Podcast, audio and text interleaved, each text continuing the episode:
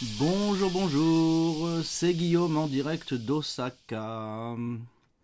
Alors aujourd'hui, vous entendrez un peu plus de montage que d'habitude. Parce que euh, d'abord, il y a le fait que euh, je me suis trompé sur le numéro d'épisode la dernière fois. J'ai mélangé mes différents podcasts, ils sont dans les mêmes eaux, au début de cinquantaine. Et donc, euh, je m'as confus. Ça arrive. Donc, je vous dis ça et j'ai besoin donc de cliquer pour savoir exactement où j'en suis sur ce podcast-là le podcast immigré au Japon. J'en suis à combien d'épisodes? Euh, Il faut que je clique sur les bons boutons, sinon ça sert à que dalle. Donc ça doit être l'épisode 52 finalement aujourd'hui, véritablement le 52. Alors, qu'est-ce que j'ai à vous raconter? Eh ben, il fait chaud, chaud, très chaud. Et puis comme euh, ça a été évoqué, la question m'a été posée, euh, dans le Discord des Streetcasters, eh bien, euh, je me suis dit que bah, j'allais en parler un peu ici aussi. Donc, ici, comme on a beaucoup d'humidité, encore plus qu'en France, on a une différence entre la température mesurée et la température ressentie. quand on commence à dépasser les 50% d'humidité, eh bien, ça rajoute euh, des sensations de degrés supplémentaires euh, à la chaleur. Et donc, on a eu des, températures qui ont été sur les 40 euh, normales, et donc avec des ressentis plus forts que ça au Japon récemment, à tel point que on en est à une quinzaine de morts, je crois. Donc plus que sur le tremblement de terre, par exemple, beaucoup moins que sur les inondations. Là aussi, je m'étais peut-être trompé dans les chiffres, mais on en est à. C'est dans les centaines, hein, les, morts à cause des inondations. Et euh, donc, on en est, oui, si je crois bien, à 15 morts et puis euh, des milliers de personnes hospitalisées.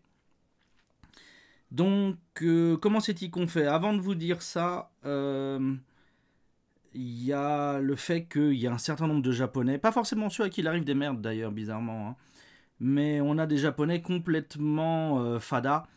Ce week-end, alors que je faisais visiter Kyoto, euh, eh bien, on a croisé des groupes, pas un, hein, mais des groupes de randonneurs. Enfin, oui, enfin de randonneurs, non, de, marathoniens presque. Donc avec tout l'équipement, le, le, camelbag, les, le chapeau qui va et tout. Mais enfin bon, on était au-delà de 35 en température sèche. Euh, on était sur un, un, ressenti aux alentours de 39-40. Et euh, les mecs s'amusaient à courir des longues distances, quoi. En plus, tous euh, fins comme des, mm, fins comme des baguettes.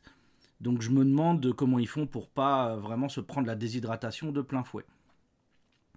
Mais voilà, donc euh, voilà, il y a des sur Twitter, il y a des histoires qui traînent. Tout le monde a vu euh, son voisin partir aller faire son footing comme d'habitude, etc. Enfin, on voit des choses un peu folles.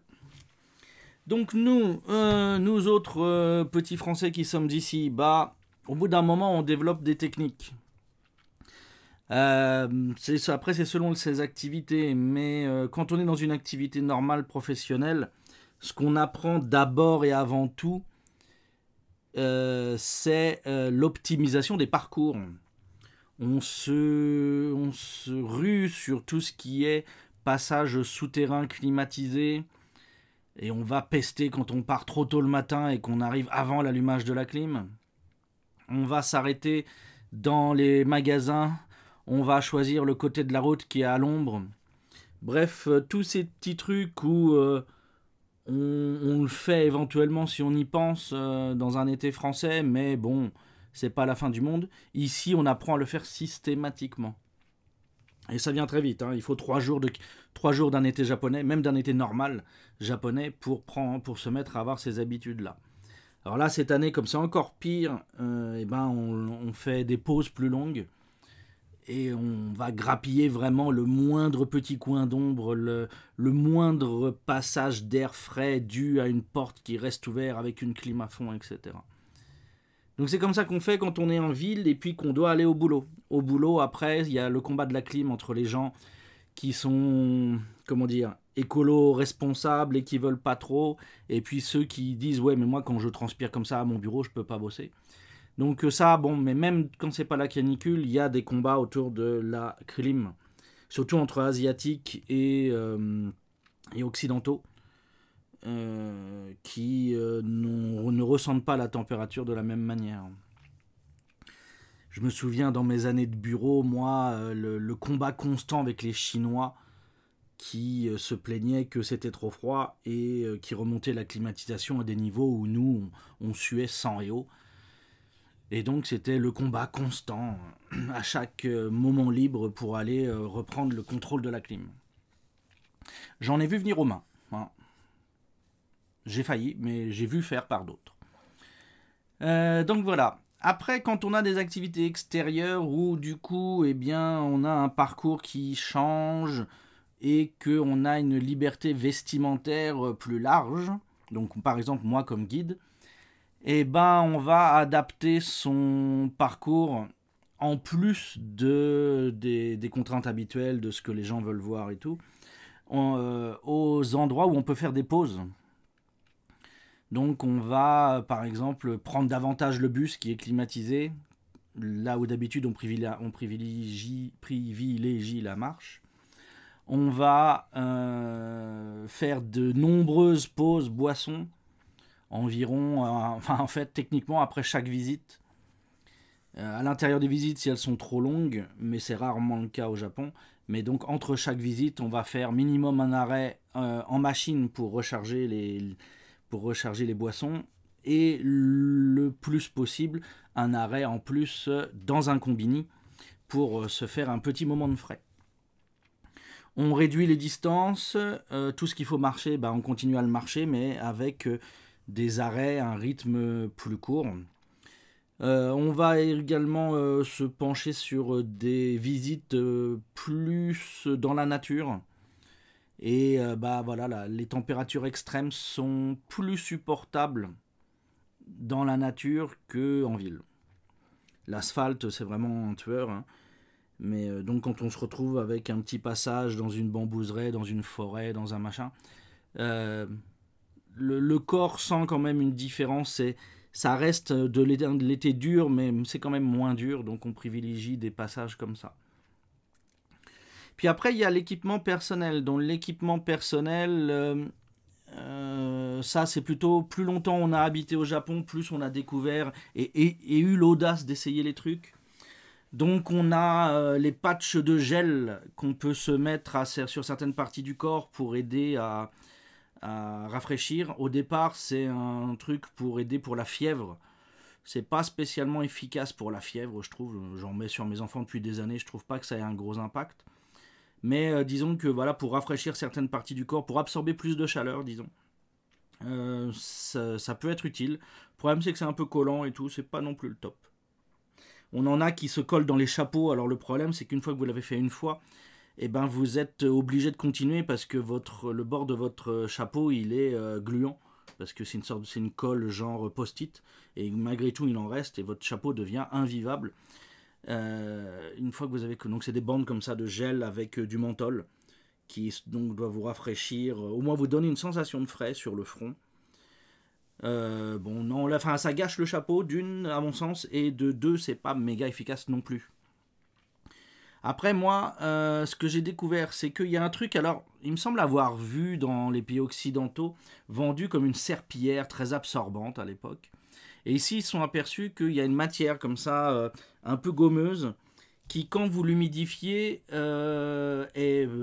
baisse en température et absorbe quand même pas mal de, chaleur. Je ne sais pas comment le nommer, mais il me semble l'avoir vu, vendu comme serpillière dans le temps, dans les pays occidentaux. Et donc les Japonais se sont aperçus bah, que c'était pas mal pour se rafraîchir. Et euh, donc les Japonais l'utilisent. Le problème c'est que ça a tendance à sentir un peu mauvais euh, rapidement.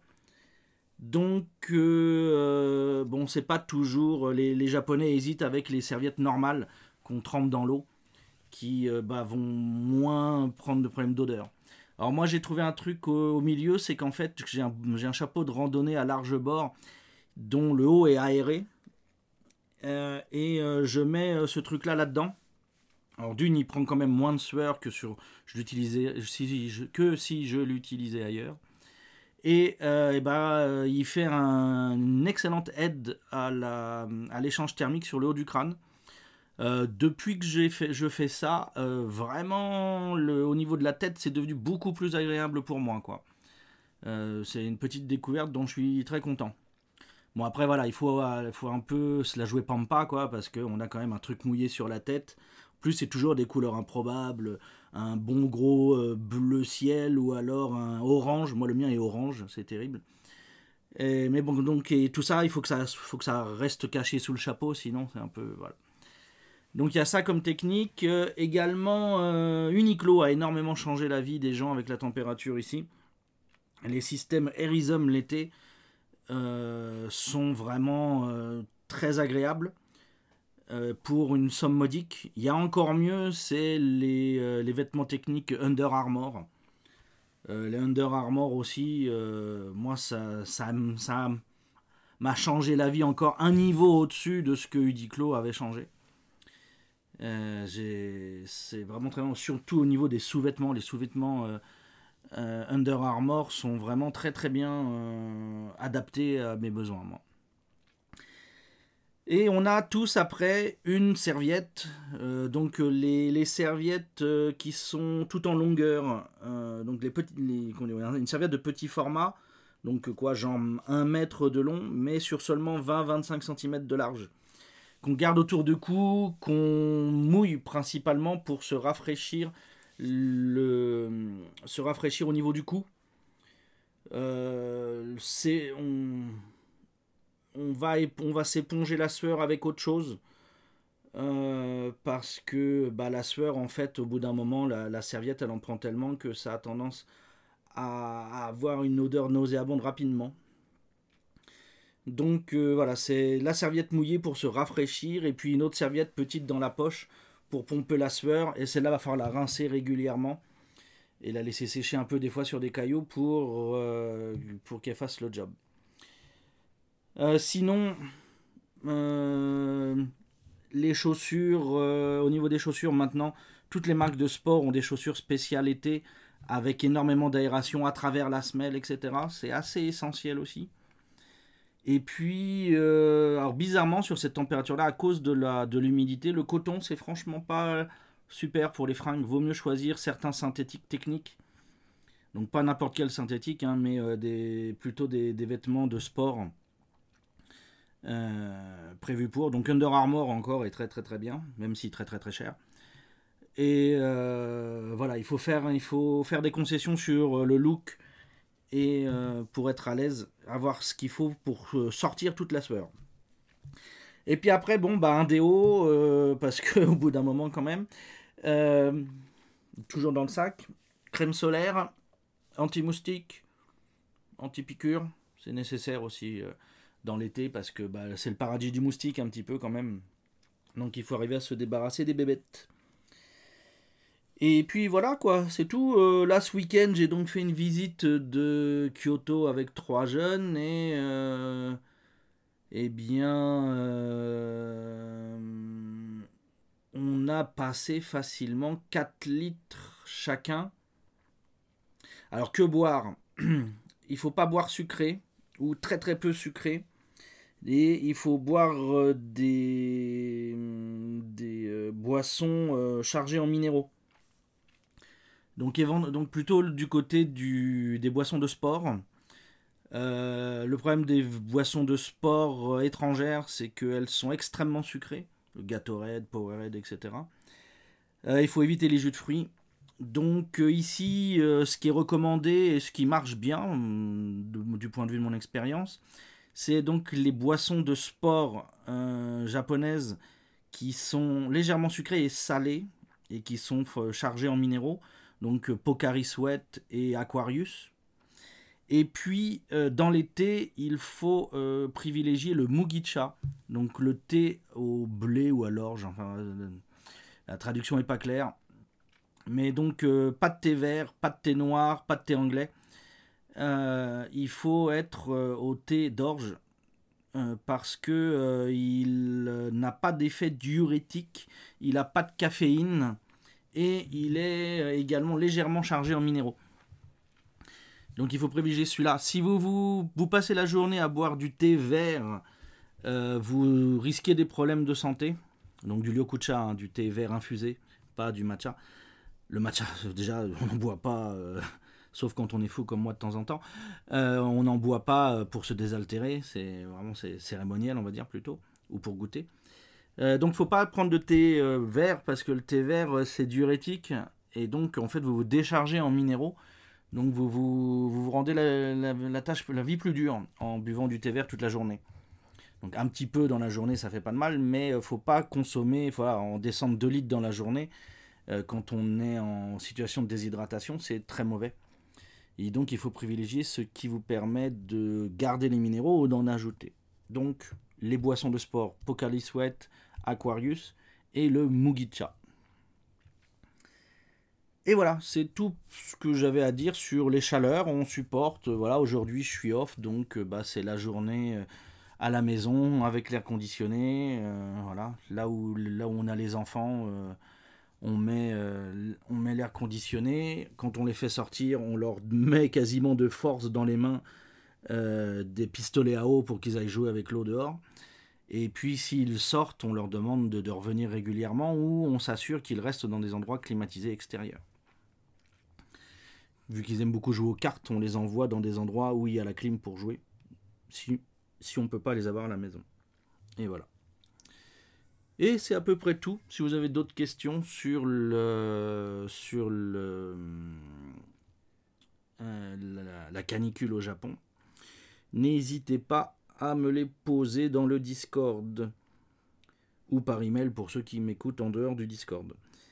Sinon, euh, point de vue Japon-Japon, euh, euh, là, je voulais réagir à une vidéo d'une des blog, d'une des youtubeuses sur le Japon, Eskid, qui fait des choses sympas. J'ai jamais eu à redire, mais là, dans sa dernière, avant-dernière vidéo, elle se plaignait des camions. Et elle nous montre un camion en nous disant que c'est un camion de recyclage.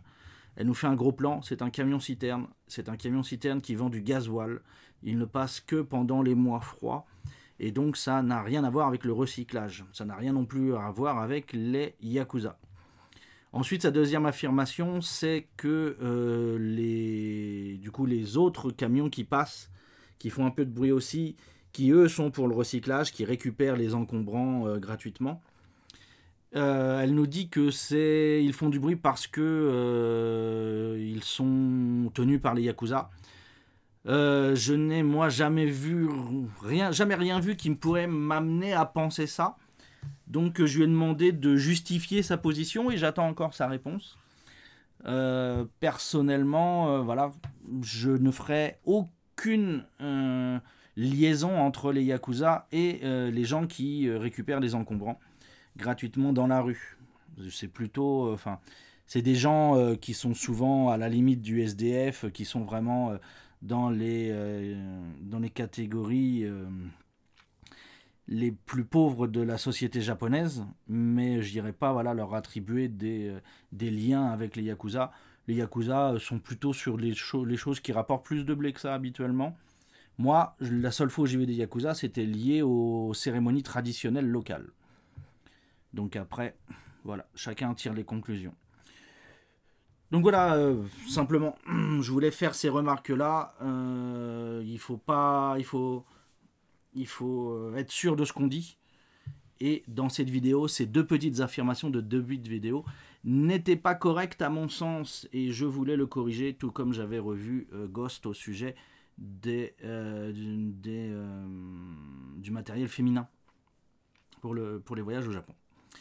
Et voilà, c'est tout. Ça fait 20 minutes que je vous tiens la jambe. Je pense que ça va suffire pour aujourd'hui. Vous, je, vous, avez, vous, aurez déjà constaté au moment où vous écoutez ça que euh, je me suis un peu amusé avec les génériques.